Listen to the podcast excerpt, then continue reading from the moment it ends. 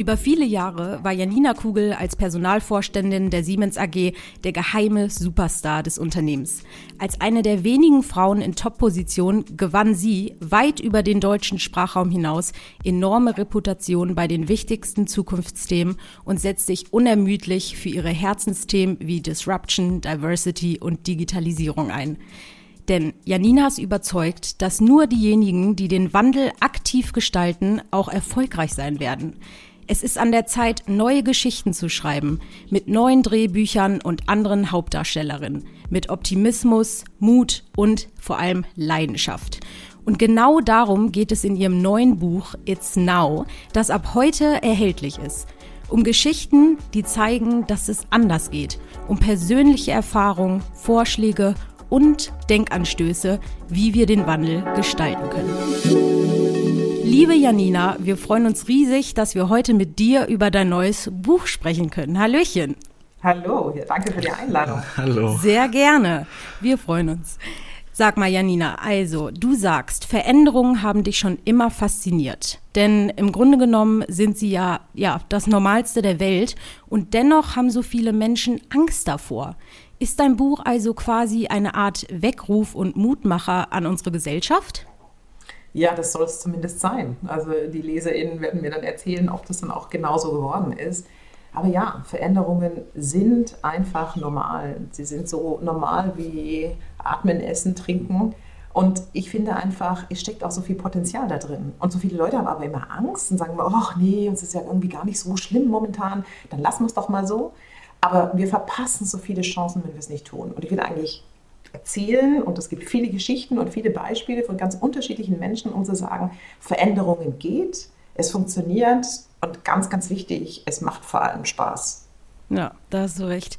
Bevor Alex und ich mit dir mal in dein Buch eintauchen, ähm, wir fragen immer ganz gerne die Gäste, die wir einladen, so nach dem Status quo oder ihrer Meinung. Also momentan ist es ja so, viele Unternehmen haben in der Krise eben bewiesen, wie wandlungsfähig sie sein können, wenn es drauf ankommt. Und die letzten, ja, oder das letzte Jahr war ja schon ordentlich, ähm, wenn es darum geht, aber die Frage ist immer, wie nachhaltig ähm, werden deiner Meinung nach die jetzt viel, viel diskutierten Rollenbilder in der Arbeitswelt von morgen auch umgesetzt? Also meinst du, dass das bleibt oder ja, wie ist da deine Meinung? Das kommt immer darauf an, wie ernst das gemeint ist. Und ich glaube, wie du schon angesprochen hast, wir haben jetzt alles gesehen. Wir haben Unternehmen gesehen, die einfach nur umgeschaltet haben, die Bandbreite erhöht und alles lief weiter, weil sie von vornherein schon an Flexibilität im Arbeitsleben gedacht haben und alles umgesetzt haben, um das zu tun. Und es gibt die anderen Extreme, die das jetzt nur aus Not gemacht haben und im Grunde auf nichts anderes warten, als möglichst schnell alle wieder zurück an den Arbeitsplatz, ja, traditionell. Mhm. Und in dieser Spannbreite musst du einfach sehen, all diejenigen, die dazwischen sagen, wir haben das als Chance begriffen, aber wir leben es mit Haut und Haaren und wir versuchen wirklich alles zu tun, die werden auch nachhaltig diese Veränderung weiterleben. Aber diejenigen, die das nur als Notlösung oder als Lippenbekenntnis sehen, die werden es nicht schaffen. Und so ist es bei allen Veränderungen. Also dieser uralte Satz, walk the talk, wenn der nicht stattfindet, findet auch keine Veränderung statt. Und dann gibt es immer hauptsächlich Führungskräfte, die glauben, wenn sie sagen und predigen, dann würde es reichen. Aber ich sage immer, jede Organisation versteht recht schnell, ob das nur ein Lippenbekenntnis ist oder ob die Personen, die vorgeben, etwas erreichen zu wollen, das auch tatsächlich in ihr Tun umgesetzt haben. Und wenn sie es umsetzen, dann wird die Organisation auch folgen. Du hast in deinem Buch viele Dimensionen, um das Thema eins, auf das Thema einzugehen. Eins ist der internationale Wettbewerb. Da stellst du nämlich an die LeserInnen die Frage, sind wir als Industrienation eigentlich ausreichend auf die Zukunft vorbereitet? Aber du beantwortest die Frage auch gleichzeitig. Kannst du dazu was sagen? Ja, weil Deutschland ist ja so, schon so ein bisschen, wie soll ich mal sagen, ähm, wir meckern immer ganz gerne über alles, wir sind immer ultra kritisch über alles, was in Deutschland passiert, aber gleichzeitig haben wir auch immer so eine gewisse Arroganz, so nach diesem Motto, klappt doch alles, wir sind doch irgendwie super, was wollt ihr denn eigentlich? Ja? Und alle alle Dinge, selbst wenn Studien und Analysen ergeben, dass wir vielleicht doch nicht ganz so super positioniert sind, Stichwort PISA-Studie, da haben wir wahnsinnig viele Gründe, warum, weshalb und entschuldigen. Und ich sage, Passt mal auf, Leute da draußen, da ist ein Wettbewerbskampf, der geht los. Das heißt, die Qualifikation, die Menschen in Deutschland haben, haben Menschen an anderen Ländern, in anderen Ländern auch. Aber die sind vor allem hungrig und deutlich hungriger als die meisten in Deutschland lebenden oder man kann es eigentlich auch fast auf die westliche Hemisphäre im Prinzip ausweiten. Und ich glaube, das ist das, was mich immer so umtreibt, um zu sagen, wenn wir wirklich weiterhin ziemlich weit vorne spielen wollen, dann müssen wir uns auch bewegen, solange es uns noch einigermaßen gut geht oder solange es uns ehrlich gesagt noch wirklich gut geht im Quervergleich und nicht warten, bis es wirklich erst schlecht geht. Und da fehlen mir noch deutlich zu wenig Impulse. Aber da hast du direkt eins bzw. zwei Ideen vorgeschlagen, die ich so noch nicht kannte. Das eine ist der Qualifizierungsverbund. Es geht ja um das Thema Weiterbildung, Lifelong Learning für kleine und mittelständische Unternehmen. Was soll das sein? Ja, weißt du, äh, äh, Deutschland hat ja keine Ressourcen, also keine, keine ähm, Erdölvorkommen oder Erdgasvorkommen oder andere natürliche Ressourcen oder fast keine mehr. Also das heißt, die einzige Ressource, aber gleichzeitig auch eine fantastische Ressource, die Deutschland hat, sind Menschen. Hm. Und dementsprechend, was, was können Menschen? Also es geht eigentlich im Prinzip um Bildung, um Ausbildung und um Weiterbildung. Und wenn du da investieren möchtest, dann würde ich sagen, wir haben ein Schulsystem, was meines Erachtens nach viele Verbesserungsmöglichkeiten birgt. Wir haben aber eine wirklich sehr, sehr gute duale Ausbildung. Wir haben freie Universitäten, also sprich kostenlose Universitäten, abgesehen von ein bisschen Studiengebühren, aber im Vergleich zu vielen anderen Ländern ist das eine einmalige Chance. Und dann haben wir aber noch diese Tatsache, dass Weiterbildung, also sprich, wenn wir die Erstausbildung abgeschlossen haben, dann müssen wir etwas tun. Und weil das so ein komplexes Thema ist, und weil aber gleichzeitig das für jeden von uns bedeutet, wir müssen immer weiter dazulernen, denke ich mehr an Verbünden, also gemeinsam zu arbeiten, gemeinsam Ideen zu entwickeln, zu entwickeln, Copy and Pride von denjenigen, die es können, anstatt jedes Mal zu glauben, ich in meiner kleinen Organisation, ich in meinem Land, ich in meinem Unternehmen erfinde das Rad neu.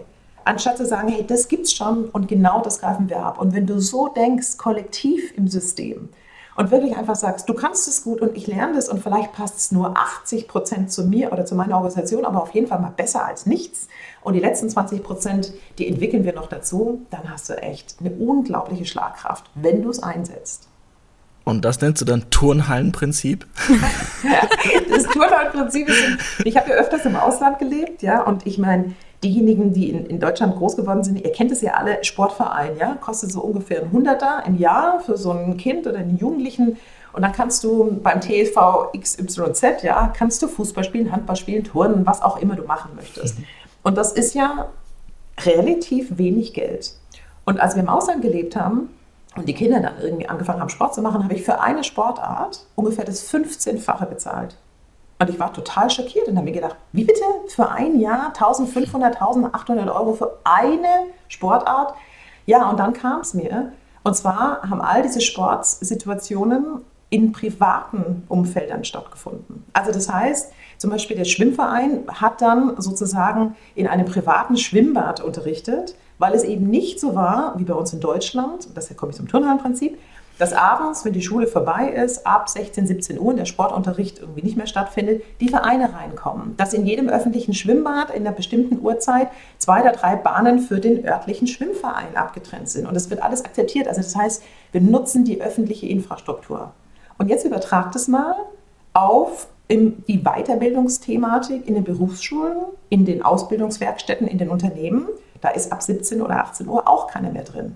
Und wenn du das genauso öffnen würdest wie in dieser Analogie dieser Turnhallen, also sprich eine vorhandene Infrastruktur wird zu Zeiten, in denen sie ansonsten leer steht, wiederverwendet von einer anderen Gruppe von Menschen, dann hättest du ein unglaubliches Potenzial. Natürlich müsstest du einige Dinge regeln, darüber schreibe ich ja dann auch, was zumindest mhm. meine Ideen und Gedanken dafür sind. Bin da immer offen für andere Menschen, die dann vielleicht noch mehr oder noch bessere Gedanken haben, um das zu realisieren, aber wo ich dann sagen würde, wir haben die Struktur, wir haben die LehrerInnen, die haben die BerufsschullehrerInnen, die das genau irgendwie tun könnten. Warum nutzen wir sie nicht für all die Erwachsenen, die sagen, ich habe es kapiert, ich muss und ich möchte noch was dazu lernen? Ja. Und, und, genau das ist ja auch dann dein Appell. Es ist mehr als ein Wunsch. Ich glaube, das ist ein Appell von dir zu sagen, wir müssen auch bereit sein, auch über den Arbeitsalltag uns weiterzubilden. Ich glaube, du stellst auch die Frage relativ konkret an, wieder an die LeserInnen. Ich, ich stelle diese Frage mal an Lisa. Richtig Oha, gemein. deine Fragen sind immer so fies. Ja, gut, okay. Aber, Jetzt kommt Lisa. Trommelwirbel. Okay. Sag mal, Lisa, wie viele Stunden verbringst du eigentlich im Monat, um Dinge zu lernen, die dich in deinem Job erfolgreich machen? Da kann ich ganz schnell antworten. Eigentlich viel, viel, viel zu wenig. Also ich muss sagen, durch Corona ist es ähm, deutlich besser geworden. Also jetzt, wo man ja, mal ein bisschen drüber nachdenkt und Stichwort Wandel und Veränderung, dass man sich noch mehr Gedanken macht, sag mal, was sind eigentlich Felder, auf die ich noch mehr Lust habe? Ne? Also ich habe zum Beispiel neulich, aber ich muss zugeben, das habe ich schnell wieder fallen lassen, äh, so einen Coding-Workshop für Beginner gemacht, weil ich dachte, hey, warum nicht? Ne? Also lass es doch mal ausprobieren. Ich weiß nicht, also auf jeden Fall zu wenig, aber also es liegt nicht an der Motivation, die ist eigentlich da, aber ja, ich muss es, glaube ich, einfach, wo wir schon wieder bei unserem Liebling einfach mal machen werden. Ja. Ja, aber was das liegt ja auch daran, teilweise irgendwie auch den Zugang zu finden und zu sagen, das interessiert mich, wo finde ich das überhaupt? Natürlich muss man sich dann auch die persönlichen Freiräume schaffen und je nachdem, in welcher Lebenssituation man lebt, ist es einfacher oder schwieriger. Ja, also so, ich sage mal, so in der Mitte des Lebens, wo die Familie vielleicht noch mit vielen kleinen Kindern und wie auch immer ist, natürlich weniger Zeit auch für einen selbst übrig. Aber mir geht es ja auch darum zu sagen, wie weckt man überhaupt das Interesse? Und jetzt frage ich euch nicht direkt, weil ihr dürft ja jetzt hier im Podcast nicht antworten, aber wie viele Menschen kennen wir alle, die einen Job machen, den sie sich irgendwann mal ausgesucht haben und sagen, also ganz ehrlich gesagt, so heiß ist der jetzt irgendwie auch nicht. Und wenn du dann schon denkst, du müsstest und du musst in, in irgendetwas weiter investieren, dann würden es ganz viele Leute, die geben, ey, wenn ich die Chance hätte, dann wäre es echt cool, was komplett anderes zu machen, weil ich eben jetzt mit, weiß ich nicht, 35, 40, 45, wie alt auch immer, natürlich einen anderen Blick aufs Leben habe als mit 20, 25. Und ich würde heute vielleicht noch mal was anderes machen. Ja. Und das ist, glaube ich, die, die Herausforderung. Und Alex, wenn ich auch eines dazu sagen darf, ich glaube, für den Job was weiterzulernen, das machen noch relativ gesehen eine relativ große Gruppe von Menschen. Aber etwas zu lernen, was du nicht in deinem aktuellen Job brauchst, ja. ja, sondern etwas zu sehen, was sich vielleicht für die Zukunft qualifiziert, heute noch gar nicht bei dir angekommen, da wird es dann immens schwierig. Und ja. das ist, glaube ich, mein Appell und mein Wunsch aber auch. Perfekt, weil ich wollte fragen, ob es auch okay ist, private Dinge zu lernen, wie ein Musikinstrument, eine Sprache vielleicht und und und, ohne direkt zu wissen, das hilft mir für die Arbeit, weil ist dein Buch It's Now zu lesen jetzt Weiterbildung oder privat? Das vermischt sich gerade alles bei mir. Ja, und das ist, das ist lustig, weil in der, in der Diskussion mit dem Verlag, was er so übertitelt, ich habe ja wahnsinnig viel gelernt, auch bei, der, bei, bei diesem Prozess, ein Buch zu schreiben. Ich habe das ja noch nie gemacht. Weil natürlich dann auch It's Now hatten wir dann irgendwann mal und dann haben wir uns überlegt, dass dieses Buch ja um wahnsinnig viele äh, Bereiche geht. Und deshalb haben wir den Untertitel gesetzt, Leben, Führen und Arbeiten. Weil letztendlich, wir leben 24 Stunden am Tag, hoffentlich, davon ein paar Stunden schlafen wir. Aber ich glaube ja auch, dass die Flexibilität sehr, sehr helfen würde, auch die Dinge miteinander in Einklang zu bringen. Ja, immer dieses ganz klare Abgrenzen wie früher in der Industrialisierung, das gelingt ja immer weniger. In der Pandemie haben wir es gesehen. Und dementsprechend, glaube ich, gelten die Appelle für alles. Und ja, natürlich ist jetzt vielleicht, ähm, wenn du eine Sprache lernst, weil du da ganz gerne in den Urlaub hinfährst, aber die Sprache in deinem Beruf überhaupt keine Anwendung findet, dann hat das vielleicht nicht direkt einen, einen Impact on your employability. Aber auf der anderen Seite ist eines auch ganz klar, wenn du dein Hirn fit hältst und du lernst und du kontinuierlich lernst, dann kannst du auch andere Dinge schneller lernen. Ja. Ja, auch das ist ja wieder so etwas Neues. Ne? Also in deinem Buch geht es ja auch viel um äh, Respekt, äh, aber keine Angst vor etwas Neuem zu haben. Ne?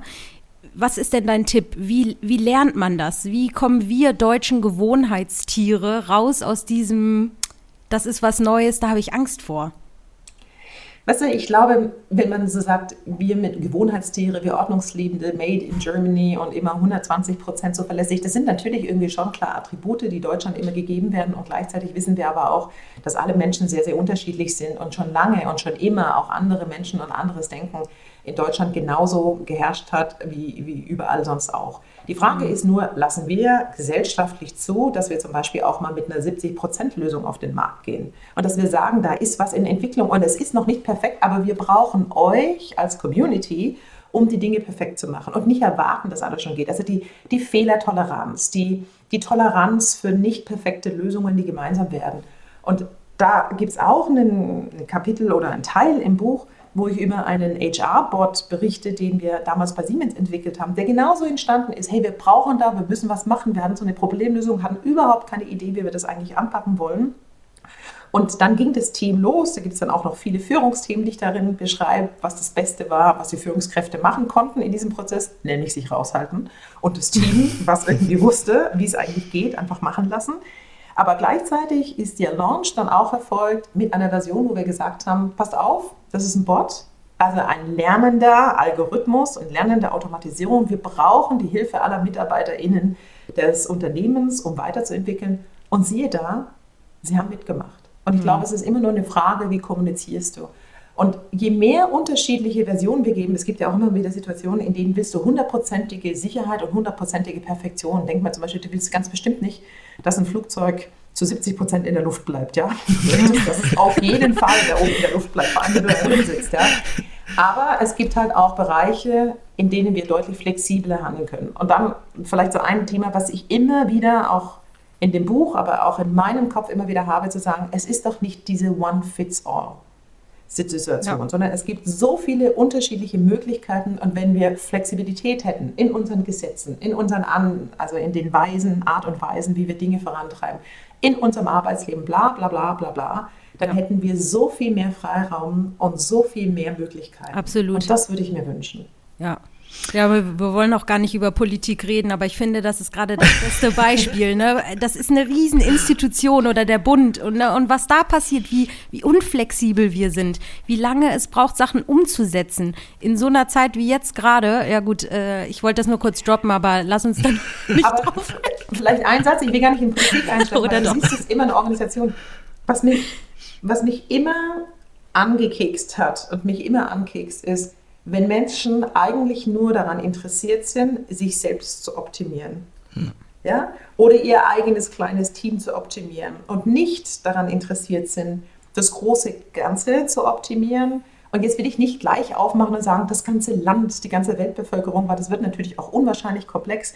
Aber denkt einfach doch nur mal daran, wie viele Menschen es in jeder Organisation gibt, die im Prinzip für ihr Team maximal noch alles gut machen und genauso viel immer nur entscheiden, dass ihr Job nicht unsicher wird. Ja, aber nie das entscheiden, was im Prinzip die Organisation bräuchte, um wirklich nachhaltig vorwärts zu kommen. Und das ja. gilt für die Politik, aber das gilt genauso für andere. Und das, glaube ich, ist immer der wichtige Punkt, diejenigen zu finden und denjenigen vor allem erfolgreich Raum zu geben, die anders denken. Und übrigens, das ist so mein, mein Lieblingskapitel, vielleicht auch, weil es tatsächlich so meine allerletzten Gedanken waren im Schreibenprozess und ich nenne es Advanced Leadership. Diejenigen, die eigentlich als Ziel haben, mehr zu erreichen als sie selbst und die etwas Größeres erreichen wollen. Und wenn das gelingt, und das kann auch in einem ganz, ganz kleinen Rahmen gelingen, ich glaube, dann hast du wirklich nachhaltig positive Veränderungen. Sehr gut. Es ist wirklich das letzte Kapitel Advanced Leadership. Du erzählst dann natürlich von bekannten äh, Menschen wie Mandela, Obamas, äh, Greta natürlich. Siehst du dich selber auch als Advanced Leaderin? Ja, auf jeden das ist Fall. natürlich jetzt irgendwie, weißt du, es ist, bist ja ganz nah am Narzissmus, ja.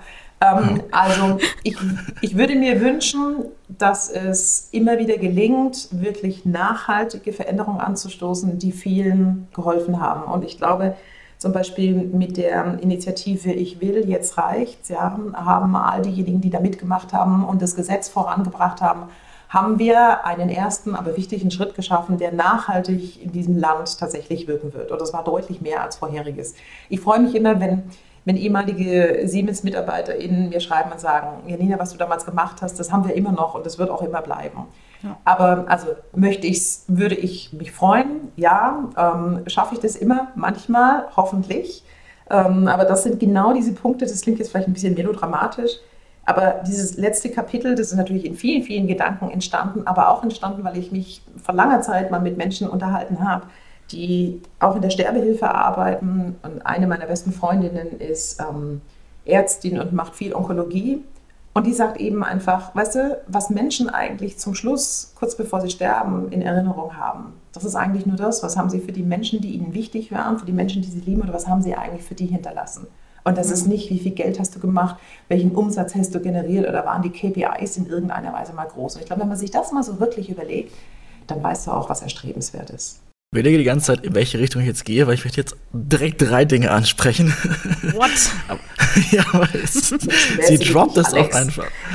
ähm, also wir reden am Ende auf jeden Fall noch darüber, wie man von einem tanzenden Menschen ein Leadership lernen kann. Ich glaube, wir machen auch noch ein Spiel mit, äh, mit der Führungskraft, wer eine gute Führungskraft ist. Aber ich möchte nochmal zurückgehen zum Thema, wo du ähm, eine Vorreiterrolle eingenommen hast, weil ich finde das wichtig, weil in dem Buch geht das auch viel um deine Karriere als Vorständin von, von, von Siemens. Ähm, und da gibt es einfach ein Zitat, den auch jetzt die FAZ wieder gebracht hat und ich kann diese Folge nicht äh, abschließen, ohne es zu bringen. Und jetzt überlegst du gerade. Ja. Ganz einfach. Ähm, es geht um die Flexibilität, die du schon angesprochen hast, und auch um Kinder und Karriere. Und das Zitat ist, meine Herren, ich muss jetzt leider für einen Moment unterbrechen, ich muss abpumpen. Bitte erzähl uns von diesem Text, von diesem krassen, krassen Satz. Weißt du, das ist, ähm, das ist sehr lustig, dass du den jetzt natürlich auch nimmst und die FAZ, die jetzt einen Vorabdruck vom Buch gemacht hat, die durfte sich natürlich aussuchen, welches Kapitel. Und irgendwie hatte ich vielleicht gedacht, sie nehmen ein inhaltliches, ja, so ungefähr so. Die alte Streberin Janina noch in mir, hey, schreib doch mal was auf, wo ich irgendwie was weiß. Und natürlich haben sie das genommen, was, ähm, was mit am, sozusagen am persönlichsten war oder das persönlichste Kapitel auch. Ja, und ich habe ganz lange überlegt, schreibe ich das oder schreibe ich das nicht. Und ich wusste, wenn ich es schreibe, dann wird es bahnbrechend. Und ja. als es bei der FAZ erschien, da habe ich dann auch so gesagt, so was schreibt man doch nicht und sind Sie irre? Und genau darum geht es. Wo ich dann sage, also, wenn Sie nicht ein Flaschenkind sind, ja, dann ist es die natürlichste Sache aller Zeiten. Und wenn Frauen recht schnell zurück nach einer Geburt zurück ins Arbeitsleben kommen, dann ist das einfach ein Mechanismus und jeder, der weiß, wie Stillen funktioniert, der weiß, dass es da halt einen Rhythmus gibt und irgendwann mal geht es halt nicht mehr. Wenn du kein Kind anlegen kannst, dann musst du abpumpen. Und dann gibt es dann auch irgendwann mal keinen Spielraum mehr, weil sonst passieren Unglücke. Ja? Und dann bräuchtest du mehrere T-Shirts oder sonst irgendwie was, die du dabei hast. Und außerdem geht es auch physisch gar nicht. Und eigentlich ist es was total Natürliches. Und das war so eine Situation, in der ich das dann gesagt habe und was ich aber auch gleichzeitig schreibe, das war überhaupt keiner mit irgendeiner bösen Absicht, sondern das war einfach nur die Tatsache, dass darüber keiner nachgedacht hat. Mhm. Die haben mich nicht gesehen als die junge Mutter, sondern da war halt die Janina Kugel wie immer und ewig und dass ich da mal in ein paar Wochen oder sowas nicht da war wegen Mutterschutz, das ist ehrlich gesagt natürlich auch gar keinem aufgefallen, waren jetzt auch nicht Menschen, mit denen ich jetzt irgendwie jede Woche ein Meeting gehabt hätte. Und insofern ist mein Appell gleich wieder, also ja, Alex, irgendwie im Grunde gebe ich zu, ich habe wahrscheinlich viele Appelle drin, ist zu sagen, du musst auch sagen, was du brauchst. Hm. Du musst sagen, ich habe hier eine Situation und es kann sein, dass du vielleicht abpumpen musst, das kann sein, dass du eine Behinderung hast, die nicht sichtbar ist. Du musst artikulieren. Ja. Und du musst auch teilweise einfach die Perspektiven von Menschen öffnen. Und deshalb bin ich ja auch so ein Diversity-Freak. Nicht in der Gender-Diversity-Geschichte, sondern einfach um zu sagen, du brauchst unterschiedliche Perspektiven, weil jeder von uns weiß ganz genau, also wir drei, wir können gehen. Wir sehen Barrieren nicht, die jemand, der im Rollstuhl sitzt oder die im Rollstuhl sitzt, jeden Tag sieht und spürt. Und diese Perspektiven zu öffnen und die Dinge zu adressieren. Und warum ich das dann auch dann geschrieben habe, Alex, war, um einfach nur zu sagen, es ein bisschen salonfähiger zu machen, weil die Chance, die ja darin liegt, wenn du ein bisschen bekannter bist als andere, also mir wird ja eher mal zugehört und andere Menschen, die vielleicht nicht so bekannt sind, die hätten genau die gleichen Geschichten, aber denen wird nicht so sehr zugehört, mhm. um das einfach auch zu normalisieren. Aber es war, ähm, es war sehr lustig, ja, weil ich wirklich auch darüber überlegt habe, weil das damals war es natürlich krass, das zu sagen, aber es ging halt nicht mehr anders. Mhm. Und dann habe ich das immer so im Freundeskreis natürlich immer erzählt, aber das dann zu schreiben hat nochmal ja. eine andere Dimension. Und es ist eigentlich interessant. Ich würde mich ja schon meistens als sehr, sehr mutig bezeichnen dass es trotzdem immer wieder, jetzt auch in meinem hohen Alter von 51, Momente gibt, in denen ich das gut überlege, tue ich es und was passiert dann. Und doch ist das ein Thema, auf das sich alle stürzen. Also die FAZ oder Alex. die allerwichtigsten Medien Deutschlands auf jeden Fall. Das ist doch teuer. FAZ und Alex. Ey, Alex, siehst du mal. Absolut. Oh, herrlich. Ja, aber deswegen sehe ich dich persönlich auch auf jeden Fall als Advanced Leaderin, weil ja. du hast, also ich kann dich nicht als Führungskraft be be beurteilen, ich habe nicht mit dir gearbeitet, aber du nutzt deine Reichweite für die Themen, für die man Mut aufbringen muss. Und das ist genau das, was im Kern meiner Meinung nach da eine wichtige Rolle spielt. Absolut. Stichwort Führungskraft.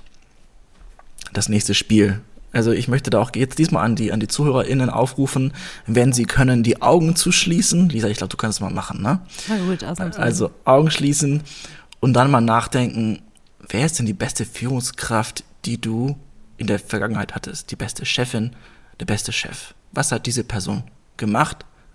Was kommt dabei raus? Ist das eine Person, die den größten Vertriebsbonus erreicht hat, äh, die besten Vertriebsergebnisse vielleicht oder die dickste Marge verdient hat? Lisa, hm. an wen denkst du da? Tatsächlich an meinen jetzigen Chef. Also ähm, oh, nein, Schleim. es ist wirklich so Shootout. Also es tut mir leid, ich kann ja, aber warum bin ich seit sieben Jahren in diesem Unternehmen und äh, in, im gleichen Team und unter der gleichen Führungskraft? Weil ich wirklich das Glück habe, ohne Mist, dass ich eine super Führungskraft habe. Er ist er lässt einen Freiräume. Ähm, ich kann mich ausleben, ich kann Sachen voranbringen, ähm, wenn sie funktionieren. Äh, auch wenn sie nicht funktionieren, ist es kein Problem. Dann, dann sagt er, ja, Mist, schade, hätte mich gefreut, wenn es geklappt hätte, aber jetzt wissen wir halt nicht.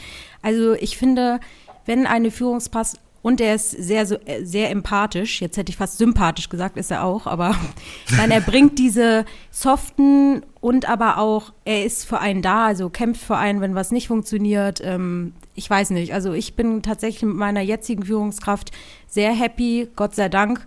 Und das ist auch einer der Gründe, weshalb ich seit Ewigkeiten in, im gleichen Team, im, im, im gleichen Unternehmen bin. Ja. Und, und Lisa, damit hast du echt ähm, wirklich genau das, den Einstieg eines Kapitels mehr oder weniger, ist jetzt irgendwie schon vorgegeben, also müsst ihr, liebe HörerInnen, jetzt auch nicht mehr lesen. Ähm, darum es. Und trotzdem ja. ist es so häufig in so wahnsinnig vielen Unternehmen, obwohl jeder das sagen würde, ich habe ganz, ganz selten jemanden getroffen, der was anderes oder die was anderes gesagt hätte, als jetzt eben zu beschreiben, wie hat diese Führungskraft dich fühlen äh, wie heißt es dann? Wie hat sie dich gefühlt mach, gemacht? Äh, Ge Gefühl. Made you feel. Ja, ja, ja genau so, ja. ja. Und, und trotzdem sind das ganz selten nachhaltig die Kriterien, nach denen ausgewählt wird, wer wird befördert und wer wird vor allem weiter befördert. Obwohl mhm. das so elementar wichtig ist. Und deshalb ist es auch für mich ein ganz, ganz großer Appell, zu sagen, was kann ich eigentlich schon gut? Und das sind ja auch so schockierende Zahlen, die kann man vielleicht einfach auch nochmal nennen. Das sind ähm, Zahlen von Gallup. Nur 10% aller Menschen haben wirklich es intrinsisch sozusagen angeborene Führungsfähigkeiten. Ja. Immerhin sind die meisten Unternehmen und Organisationen gut, diese 10% zu finden, sodass ungefähr 18% der Menschen, die Führungskräfte sind, zu diesen angeborenen guten Führungskräften gehören. Und dann gibt es aber nur noch einen kleineren Teil, der oder die das auch wirklich lernen kann. Ja, also das heißt, man kann auch immer was dazulernen. Aber es gibt auch immer noch einen Großteil von Menschen, die einfach niemals gute Führungsfähigkeiten lernen werden. Und da musst du eben drauf gucken, weil ansonsten wirst du nie nachhaltig erfolgreich sein. Und das ist, glaube ich, etwas, wenn dann manchmal Leute sagen, ja, aber meine Führungskraft war auch immer so, ich immer so mhm. sage, egal was dir passiert, ja. wenn du etwas erlebst, was nicht toll ist, ist es null Berechtigung, genau so schlecht weiterzuführen. Ja, und also, ich finde vor allem die, die unbedingt eine Führungskraft sein wollen, was, was ja total verständlich ist. Aber äh, gerade da finde ich das eben ähm, schwierig, ehrlich gesagt. Und jetzt zeigt sich das ja auch erst recht, meiner Meinung nach, in der Zeit, in der wir jetzt remote arbeiten, alle sind im Homeoffice, ähm, wie die Führungskräfte da agieren. Ne? Also sowohl äh, gegenüber der Mitarbeiter, wenn es jetzt so um die persönliche Verfassung geht, als auch ähm, ja, ähm, was die Arbeitsaufträge oder generell die Prozesse. Also ich möchte da bei manchen Führungskräften äh, würde ich gerne mal Mäuschen spielen. Und du hast zwei total wichtige Wörter gesagt. Empathie war schon ja. immer wichtig. Das ist jetzt erst eigentlich so hoch, ein bisschen hochgekommen, dass das ein wichtiges Attribut einer Führungskraft ist. Ähm, jeder, der irgendwie im Coaching Führungs- und Kräfteentwicklung sagt, also es ist auch keine News gewesen. Mhm. Und Empathie ist nicht Sympathie. Ja, das ja. sind zwei völlig unterschiedliche Begriffe, aber ich glaube insofern einfach auch nochmal wichtig. Ja. Und vor allem auch immer die empathischen Züge, die man vielleicht hat, nicht zu verstecken. Beim Thema Führungsskills gibt es einen Endboss, die schwierigste Aufgabe, und das ist das Thema Kündigung wenn man Menschen sagen muss, dass sie gehen müssen. Äh, da hast du auch deinem Buch einen großen Teil von gewidmet und die fand ich besonders wichtig, ehrlich gesagt. Nicht leicht zu lesen, weil man natürlich da auch wieder da die empathischen Sensoren äh, ausrasten so ein bisschen. Und dann habe ich nochmal recherchiert und die Stuttgarter Zeitung, ein weiteres neben, Medium neben Alexander und äh, FAZ, die sagt, die sagt was über dich, die sagt, ähm, die, die Frau Kugel, sie wirkt wie die Frau fürs Grobe, direkt und unmissverständlich. Siehst du dich auch so? Und wenn ja oder nein, im Buch Wie, wie redest du über das Thema Kündigungen? Das Gute ist, dass man ja nicht alles über sich liest, ähm, was geschrieben wird und auch gar nicht, deshalb gar nicht alles weiß. Interessant. Pass auf, ich habe das geschrieben, weil häufig wird ja die Personalfunktion immer so als die softe, die nette und so weiter und so fort. Und das hat mich immer schon un, un, also unglaublich geärgert, weil ich mir gedacht habe, wisst ihr eigentlich, welche Funktionen und welche Menschen üblicherweise auch die wirklich harten Entscheidungen treffen. Und ich mhm. glaube, mit einer der größten Führungs- oder der härtesten Führungsentscheidungen ist eben genau Personalabbau oder Menschen entlassen zu müssen. Oder meinetwegen auch entlassen zu wollen. Ja, also das ist ja beides.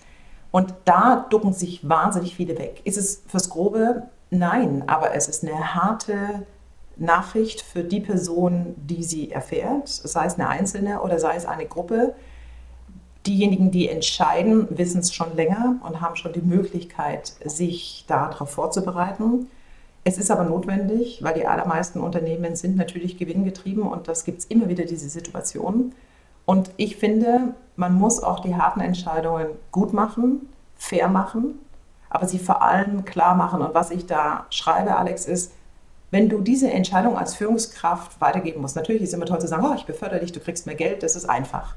Aber sich hinzusetzen und zu sagen, pass auf, das ist jetzt hier vorbei und wir möchten nicht mehr, dass du länger für uns arbeitest oder wir schließen diesen Standort, was auch immer für Situationen sind, das auszuhalten und das klar zu formulieren und nicht, was ganz viele machen, einfach dann, ja, ich mag dich ja so gern, aber weißt du, die da von mhm. oben, die haben gesagt und wir müssen hier und so weiter und so fort. Das hilft niemandem.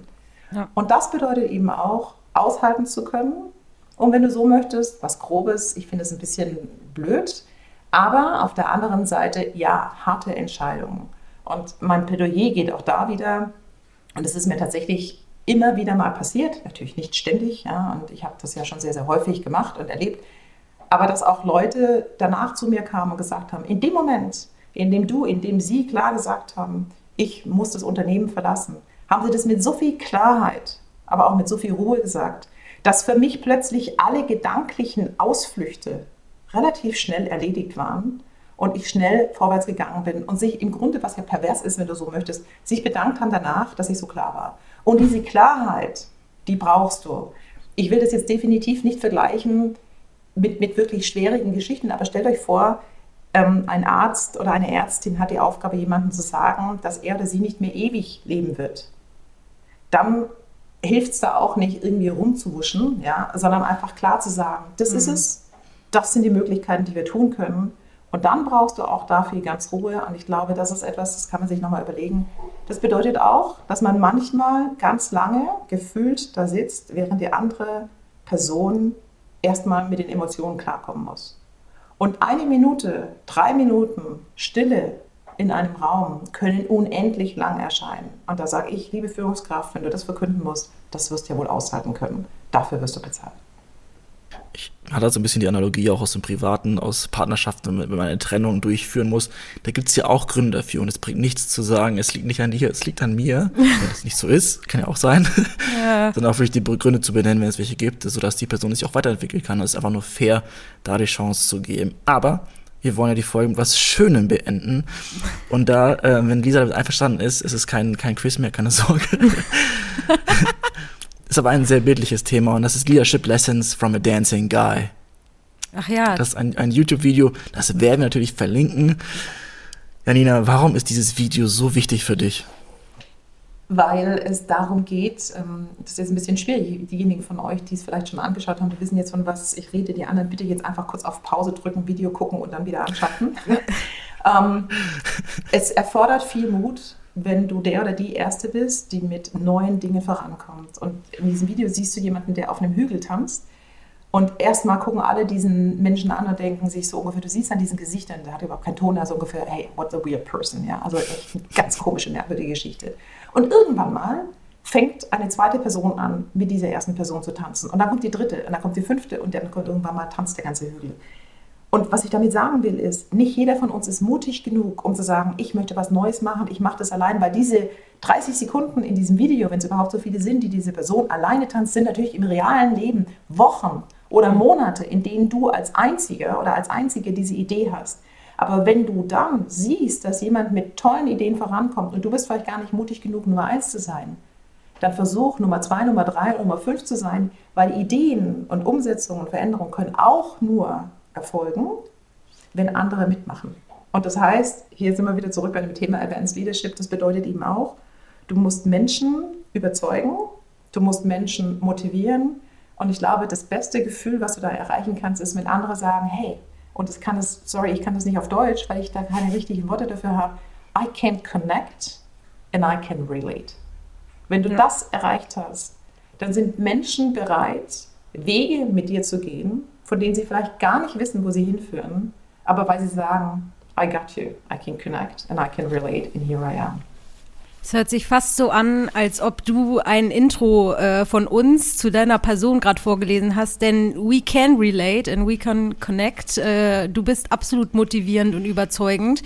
Und deswegen äh, bleibt uns zum Abschluss nur zu sagen, Vielen, vielen Dank, Janina, für diesen tollen Austausch zu deinem Buch. Und äh, wir hatten ja, wie gesagt, das Glück, schon äh, reinschauen zu dürfen.